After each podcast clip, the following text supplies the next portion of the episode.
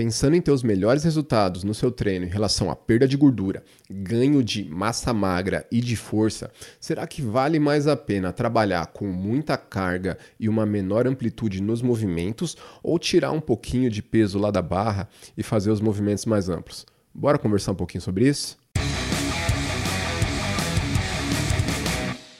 Fala galera, beleza? Meu nome é Rafael Figueiredo, sou personal trainer e eu tenho certeza de que você já viu uma galera lá na academia que coloca a carga até não aguentar mais e depois não consegue descer nem até metade do movimento. Vamos analisar os resultados desse estudo aqui que buscou entender os impactos de diferentes amplitudes de movimento no tamanho do músculo, ou seja, na hipertrofia, diminuição da gordura subcutânea e aumento de força.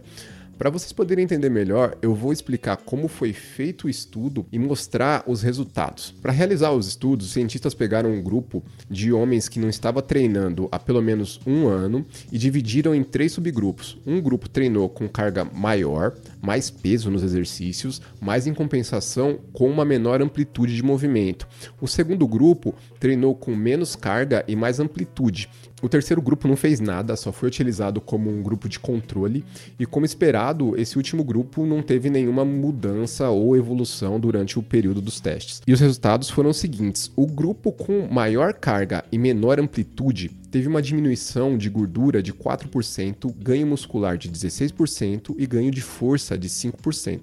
Já o grupo com maior amplitude e menor carga teve uma diminuição de gordura de 12%, ganho de massa muscular de 59% e ganho de força de 30%. Alguns pontos importantes desse estudo que a gente precisa prestar atenção são que a hipertrofia muscular foi analisada através do aumento da secção transversa do vasto lateral, que é um músculo aqui do quadríceps. Então, se você se assustou com o ganho de massa magra dos participantes do estudo, isso é importante porque mostra que não houve um aumento real de 59% no volume total da coxa dos participantes. Se fosse isso, todo mundo ia querer, né? Ia ser um milagre. Já pensou você treina oito semanas e voa lá, uma tora de perna. Mas falando sério, o dado importante aqui é que o grupo que trabalhou com maior amplitude de movimento teve aproximadamente 3,7 vezes mais ganhos nos números referentes à hipertrofia em relação ao grupo com mais carga e menos amplitude, o que é um resultado muito relevante. Outro ponto é que a gordura corporal foi analisada através de ultrassonografia, que é uma excelente forma de avaliação com alto grau de precisão.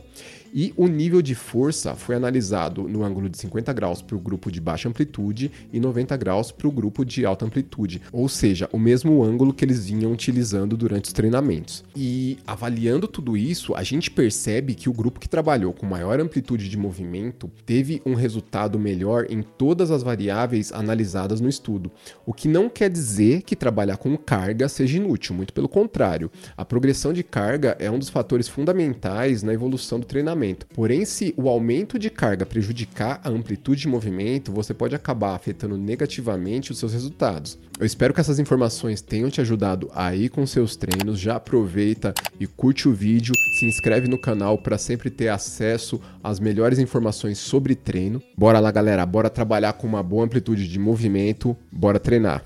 Até a próxima. Valeu.